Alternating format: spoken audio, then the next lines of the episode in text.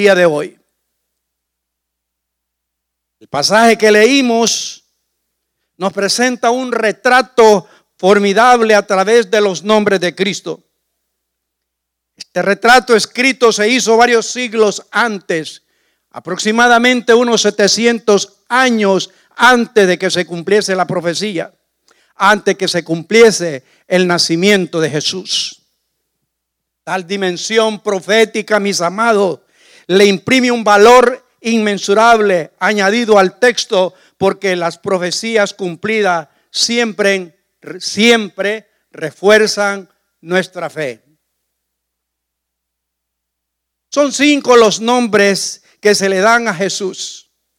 Admirable, consejero, Dios fuerte, Padre eterno, príncipe de paz. Pero a pesar de esta diversidad, nos sorprende que el profeta utiliza para nombrar el singular. No usa el plural para decir, este, por ejemplo, los atributos que definen llamarás su nombre.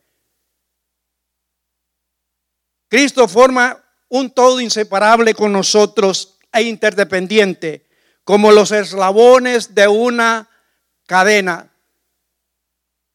Si nosotros los pudiésemos coger aisladamente, de seguro que no alcanzaría porque tendríamos que juntarnos, no podemos separar, pero sí, en otras palabras, no podemos hacer un Jesús, como podemos decir popularmente, un Jesús a la carta.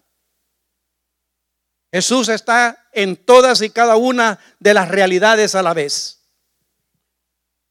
Recordemos que para los hebreos el nombre tenía mucho, pero mucho significado cuando escogían o ponían un nombre a, las personas. Revelaba alguna faceta especial del carácter de la persona, por ello con Cristo hemos de aplicar el principio de todo o de nada. O lo aplicamos en todo para Jesús o nada. Además de estos nombres, mis amados, sigue un desarrollo progresivo. Es como una ventana que se va abriendo poco a poco y cada vez entra más luz hasta el clima final cuando se describe como el príncipe de paz. Aunque no sabemos exactamente la fecha de su nacimiento, lo importante de todo fue su venida su venida a este mundo y esta es la esencia de la Navidad. El anuncio glorioso de los ángeles en aquel día del cual relata Lucas capítulo 2 verso 14. Gloria a Dios en las alturas y en la tierra paz, buena voluntad para con los hombres. Es una realidad frecuente y triste que muchas personas hoy en día abren la ventana espiritual solamente a medias. Para ellos Jesús fue y es admirable o un sabio consejero maestro. Pero no dejan que entre en sí, a su vida y a sus corazones, la luz, la identidad de Cristo. La rechazan y se quedan en la penumbra viviendo sin la plenitud de aquel que afirmó ser la luz del mundo. Es por eso que quiero que el día de hoy analicemos cada uno de estos nombres y cada uno de estos nombres es un regalo para nosotros. Por eso es que le puse al tema los cinco regalos de Navidad. Y vamos a ver el primero. El primer regalo, admirable. Este es el primer atributo de Jesús. Algunas versiones lo traducen como maravilloso. Pero ya sea admirable o maravilloso, miramos en una ocasión cuando Händel en su inolvidable composición del, del Mesías lo dijo que era maravilloso. La persona de Jesús, mis amados, fascina tanto al creyente como al no creyente. La primera reacción al conocerle como hombre de admiración para todos nosotros en la personalidad del Dios humano. No nos sorprende que alguien inteligente, un judío no cristiano, como lo fue Einstein, dijera lo siguiente. La figura radiante de Jesús ha producido en mí una impresión fascinadora. En realidad solo hay lugar en el mundo sin, sin oscuridad. La persona de Jesús. Dicha por un hombre judío, pero no cristiano. La parte final dice, el único lugar en el mundo sin oscuridad es la persona de Jesús. Por eso fue que dijo, yo soy la luz del mundo. Admirable el título, pero admirable fue su vida. Jesús vivió constantemente para hacer el bien, ayudó a los necesitados, consoló a los afligidos, sanó a los enfermos, se entregó sin reserva a los demás. Su compasión, simpatía no conocían límites. Es significativa la síntesis que hace el apóstol Pedro cuando escribe en Hechos 10:38 cómo Jesús anduvo haciendo bienes y sanando a todos. Dos testimonios hay bien elocuentes. Por un lado, los judíos que estaban presentes cuando Jesús lloró al ver el cuerpo exánime de Lázaro. exclamaron, mirad cómo le amaba. Y es que el Señor momentos antes se estremeció tanto y se conmovió que lloró como lo dice Juan 11:35. Los verbos reflejan un original, una intensidad de sentimiento, mis amados, mucho mayor que la de un duelo habitual en un barrio, en una casa o en una ciudad.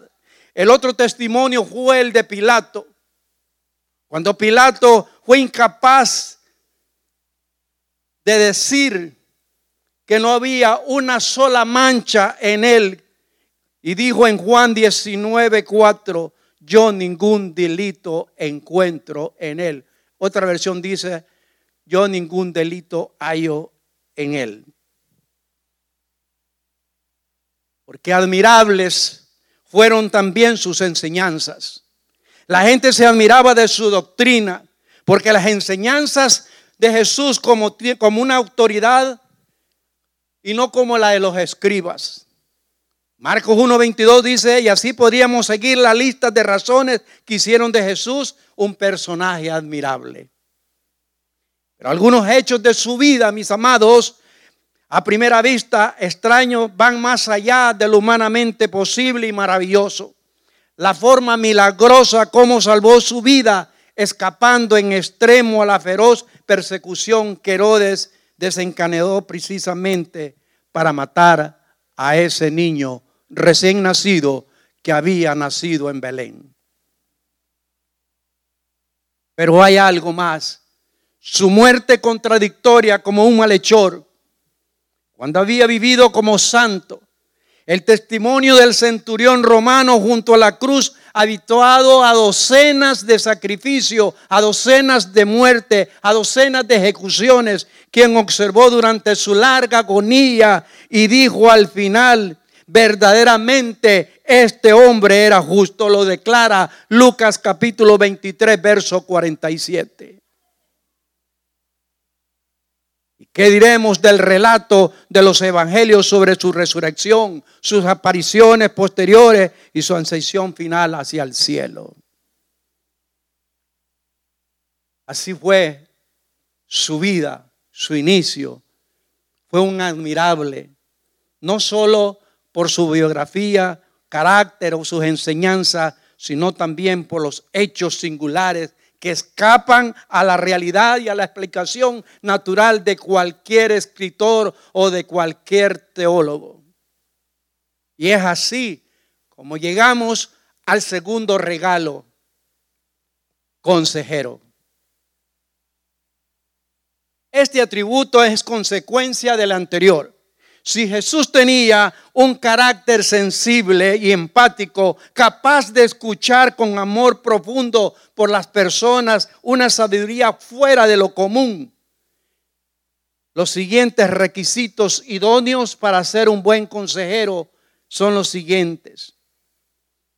Las conversaciones personales que Jesús tuvo con los demás, con diferentes hombres y mujeres. ¿Cómo olvidar el diálogo que eh, Jesús tuvo con Nicodemo? La conversación que tuvo con la mujer samaritana, la mujer pecadora en casa de Simón y muchos otros ejemplos que narran las escrituras se muestran esta excelencia de Jesús como el consejero único, que no hay ni ha habido otro. ¿Por qué?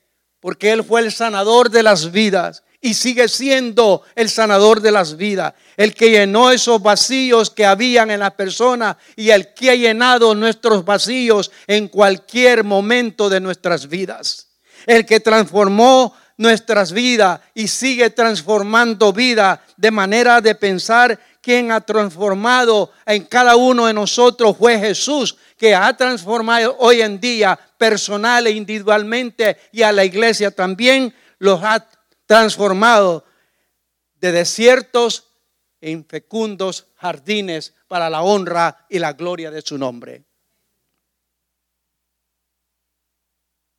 Hoy en el siglo XXI, la gente busca con ahínco orientación, algún tipo de guía, algún tipo de consejo que mitigue su soledad, sus problemas, sus angustias, su inseguridad, pero para ello gastan tanta cantidad de dinero por querer encontrar una solución, un consejo. Pero ese único consejo lo encontramos en las Sagradas Escrituras. Ese único consejo lo encontramos en la personalidad de Cristo. No lo vamos a encontrar como muchos lo buscan hoy en día y lo han buscado, gastando su dinero en los adivinos, en esos echadores de carta, en los medios, en el horóscopo, buscando y deseando conocer su futuro. Necesitan un fundamento para su vida.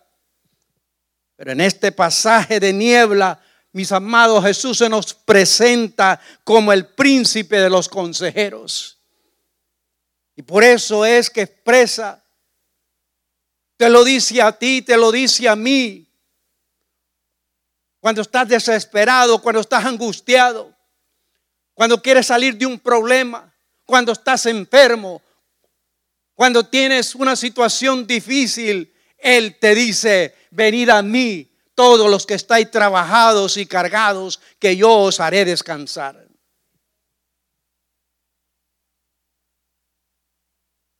En otro texto, Isaías, en el capítulo 11 y el verso 2, nos dice algo para confirmar lo que es el admirable y consejero. Dice Isaías 11:2, y reposará sobre él el espíritu de Jehová espíritu de sabiduría y de inteligencia, espíritu de consejo y de poder, espíritu de conocimiento y de temor. Jesús es ese extraordinario consejero, porque además de hombre excepcional, el Espíritu mismo de Dios está con él y en él. Ello nos conduce por eso de forma natural hacia el tercer regalo que es el Dios fuerte. Cuando llegamos a ese regalo, muchas personas, aún espiritualmente hablando, cierran la ventana, se quedan solamente con el Jesús admirable y el Maestro consejero. Ese hombre excepcional, un gran hombre nada más, pero el nombre de Cristo tiene, mis amados, otros atributos que nos trasladan a una dimensión superior la manifestación progresiva de su identidad, la que nos revela que no fue solamente un hombre, sino ese admirable consejero y Dios fuerte para ti y para mí. Es el siguiente paso en nuestro conocimiento y discernimiento que Jesús mismo es Navidad. Jesús era Dios y como tal es poderoso, es fuerte. Así lo demostró en vida. Fue poderoso para curar a los enfermos, para callar a la tempestad, para dar vista a los ciegos, para resucitar a los muertos, para dominar las fuerzas diabólicas y sobre todo fuerte para levantarse de la tumba y dejarla vacía e ir hacia el Padre. Por eso es que Él es un vencedor, por eso es que Él es ese Dios fuerte, ese es el admirable, es el consejero. El Jesús que nació en debilidad, y que nació solamente humilde en aquel pesebre, se, sería una historia de humillación y persecución, pero que acabó venciendo a, las fuerzas más poderosas de este mundo. Él venció a la muerte, él venció al pecado y venció a Satanás el diablo. Por eso es que es el Dios fuerte. Por eso es que los primeros cristianos no tenían sentimiento de inferioridad. Y cada uno de nosotros no debemos de tener sentimiento de inferioridad. Recordemos lo que dice el apóstol Pablo,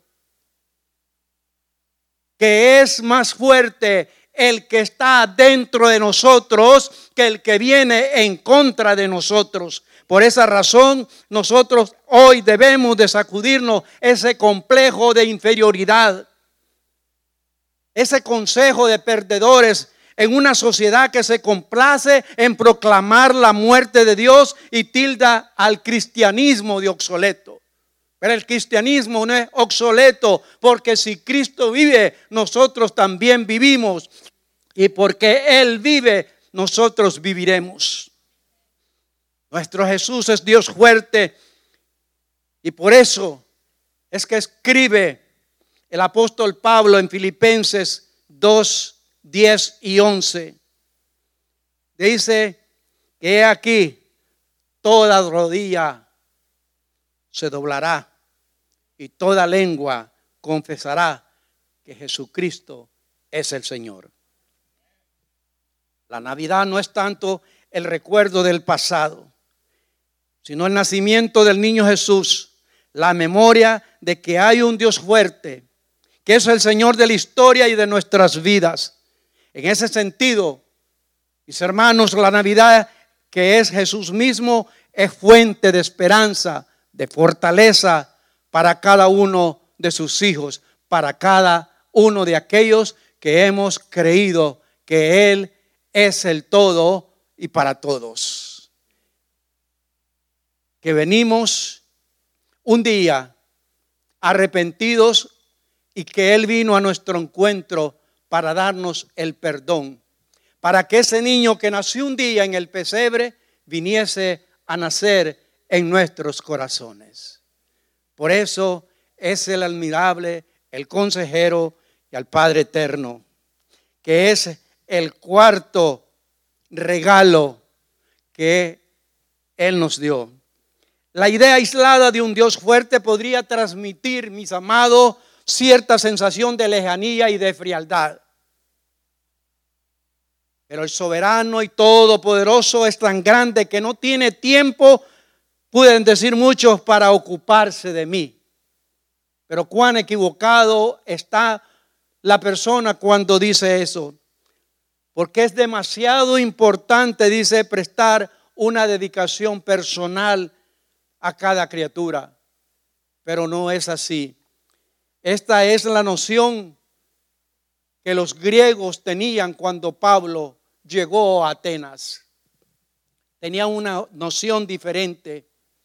Pero en el cristianismo, mis amados, sin embargo, encontramos un hecho singular que no aparece en ninguna otra religión, ni en el hinduismo, ni en el budismo, ni en el islamismo, pero sí existe en nosotros como creyentes, como hijos de Dios.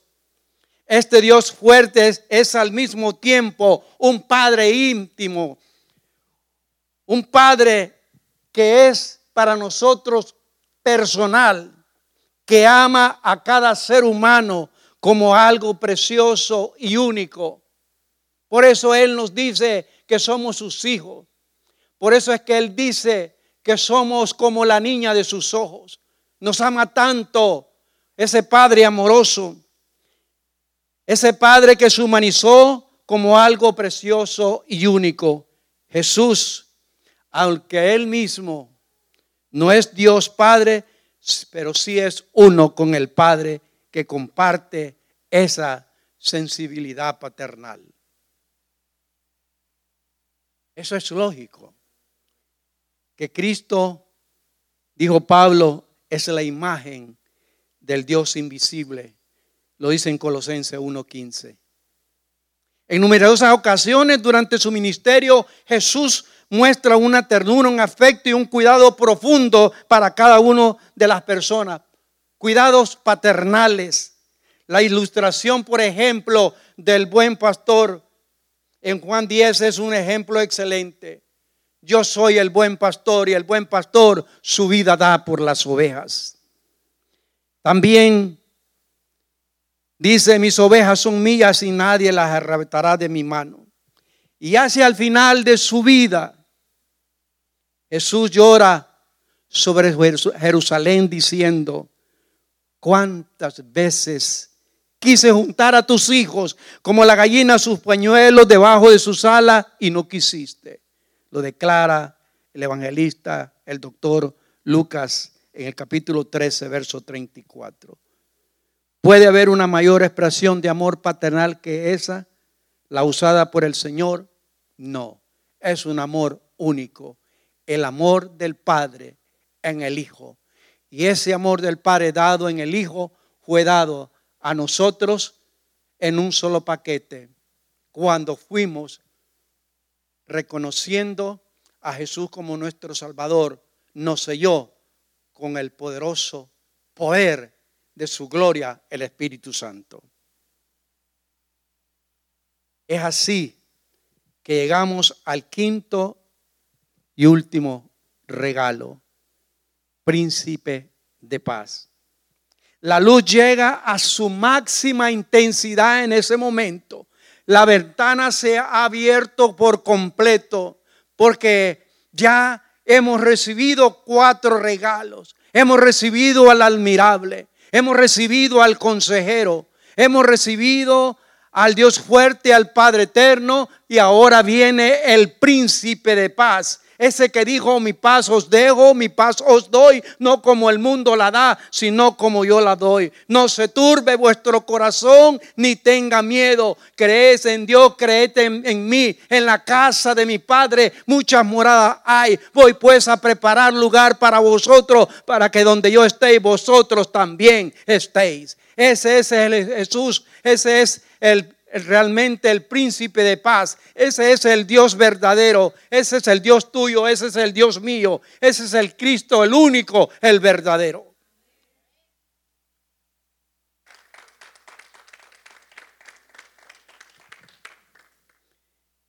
Es una paz en tres niveles. Ante todo, paz con Dios, porque dice, Él salvará a su pueblo de sus pecados. Mateo 1.21 porque su tarea central como Salvador es reconciliar al hombre con Dios. También paz entre los hombres en un mundo sangrante con una violencia sin límite, como lo hemos visto en los últimos años. Jesús es el único que puede, mis amados, derribar los muros como aquellos hombres que salieron de Egipto y llegaron a la tierra prometida y su primera tarea fue derribar los muros de Jericó con la ayuda de Dios. Así también ese Jesús nacido en Belén de Judá, el niño Jesús, el niño Dios que muchos llaman y pronuncian ese es el que vino para derribar los muros del pecado, los muros, de la violencia, los muros de intranquilidad, los muros de la enfermedad. Y sígale usted poniendo, ¿por qué? Porque Él dice en Isaías despreciado y desechado entre los hombres, varón de dolores, experimentado en quebranto, como que escondimos de él el rostro, fue menospreciado y no le estimamos. Ciertamente Él llevó nuestros dolores y por su llaga nosotros somos sanados. Aleluya, aleluya. La paz y la pacificación son inherentes en la persona de Cristo, por tanto privilegio y responsabilidad de sus seguidores el vivirla y proclamarla. Esa es nuestra misión, no solamente vamos a vivir un evangelio, como se dice allí, pírrico, sino un evangelio de poder, un evangelio glorioso. Vamos a vivirlo, usted y yo, ese evangelio, y vamos a proclamarlo. Es nuestra misión, no solamente recibirlo, sino proclamarlo, porque Él fue la misión dada y encomendada cuando dijo, hoy me seréis testigo en Judea, en Samaria y hasta lo último de la tierra. Es nuestra misión recibirle, es nuestra misión recibir la palabra, es nuestra misión recibir a Cristo, pero es nuestra misión proclamar esas verdades, esos hechos gloriosos, proclamar su nacimiento, proclamar su crucifixión y muerte, pero también proclamar su resurrección con poder y gran gloria.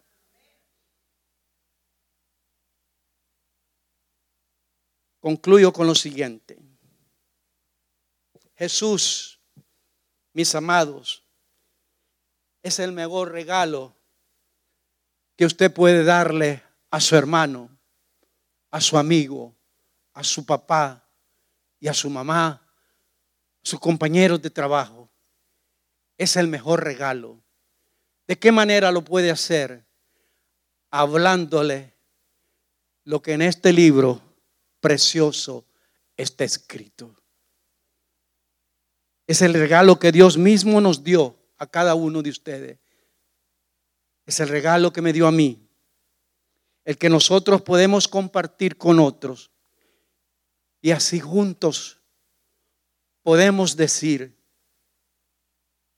que viva y que vibre en nuestros corazones el admirable, el consejero, el Dios fuerte, Padre eterno y el príncipe de paz.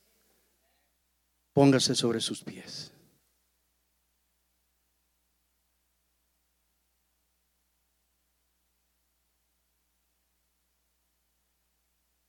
Mi amigo y hermano que me escuchas, ha escuchado la palabra. Estamos en tiempo Navidad. ¿Ha escuchado usted un mensaje alusivo a Navidad? Ese mensaje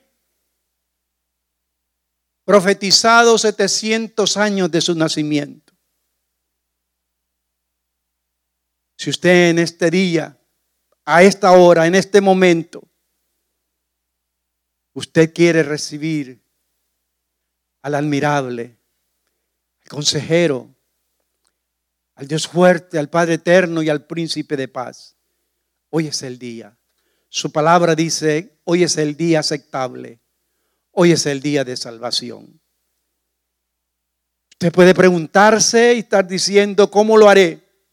Dice su palabra que el creer viene por el oír y el oír la palabra de Dios. Usted la ha escuchado. A partir de hoy usted no tiene excusa de decir que no ha escuchado la palabra de Dios. Usted no tiene excusa de decir no escuché nunca el Evangelio. Nunca escuché de Jesús. Nunca supe ni me di cuenta quién fue Jesús para y quién puede ser para mi vida. Pues en este momento te digo, mi amigo, mi amigo y mi hermano, a lo mejor te has desviado del camino y hoy quieres reconciliar con el Señor. Es tu oportunidad. Cierra el año, como se dice así, con broche de oro, aceptando a Cristo como tu único y suficiente Salvador, aceptando tus errores, tu culpa y venir ante Él y reconciliarte. Pueda que te estés cuestionando y diciendo, ¿Por qué me están sucediendo tantas cosas? La palabra de Dios dice que la paga del pecado es muerte, pero la vida de Dios es vida eterna. Quisieras en esta hora recibir a Cristo como tu único y suficiente Salvador. Ahí donde te encuentres. Y si estás en este recinto y quieres aceptar a Cristo, yo te invito que pases al frente para orar por ti. O si quieres reconciliar, este es el momento. No te dé pena. No te avergüences del Evangelio porque es poder de Dios. Ven. Ven al Señor. Y repite conmigo esta oración y dile, amado Dios, delante de tu presencia estoy reconozco mis errores, reconozco mi pecado. Sé que he infringido la ley, tus mandamientos. Por tanto, Señor, confieso con mi boca que Jesús es el Señor, el Hijo del Dios viviente. Hoy abro la puerta de mi corazón y me entrego totalmente, reconociéndole como a, a mi único Salvador de mi vida. Te pido, Señor, que me hagas una nueva criatura que pueda desde hoy alabar, bendecir y glorificar tu santo nombre. Inscribe mi libro que tú tienes preparado en ese libro de la vida. Ahí escribe mi nombre y no lo borres jamás, Señor. Te doy gracias por tu amor, por tu perdón, en el nombre de Jesús. En el nombre de Jesús. Ahora, iglesia, le invito, pase al frente. Como de costumbre, vamos a tener nuestro segmento de oración. Medite en la palabra que hemos recibido en este día.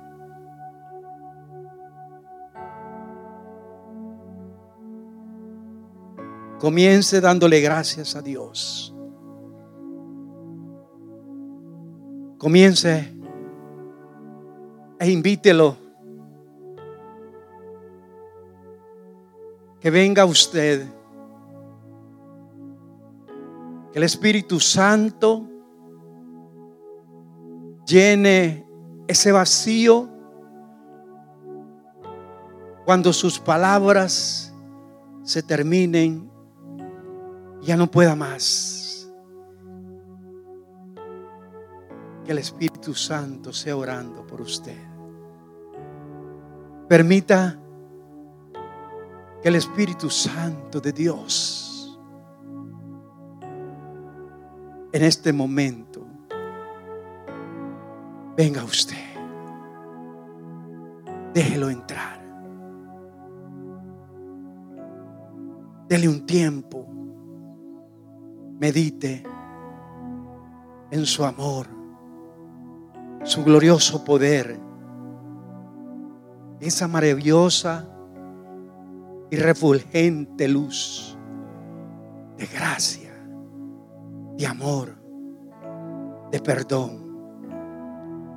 En esa luz gloriosa que nos llena de paz, de conocimiento, de sabiduría. Esa luz divina y santa que nos guía, que nos abre el camino.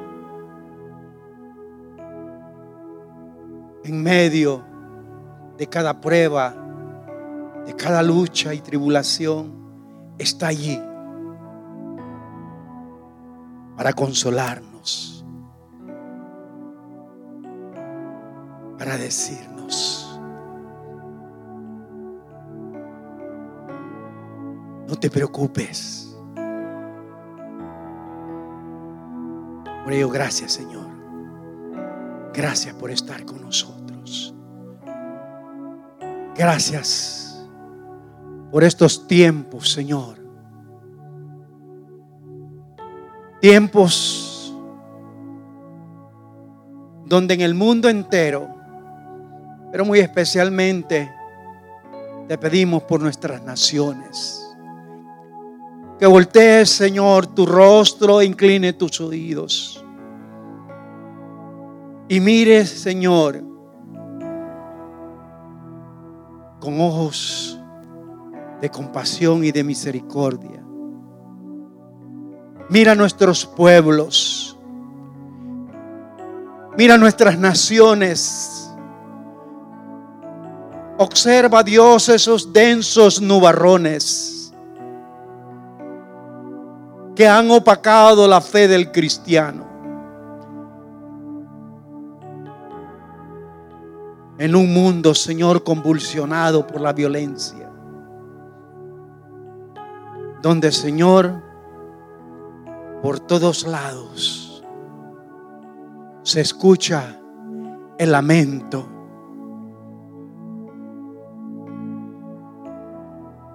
Señor, de pueblos enteros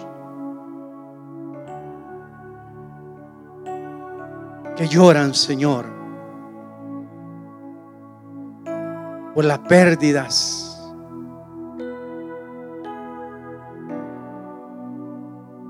de sus cultivos, de sus ganados, de sus sembríos, Señor.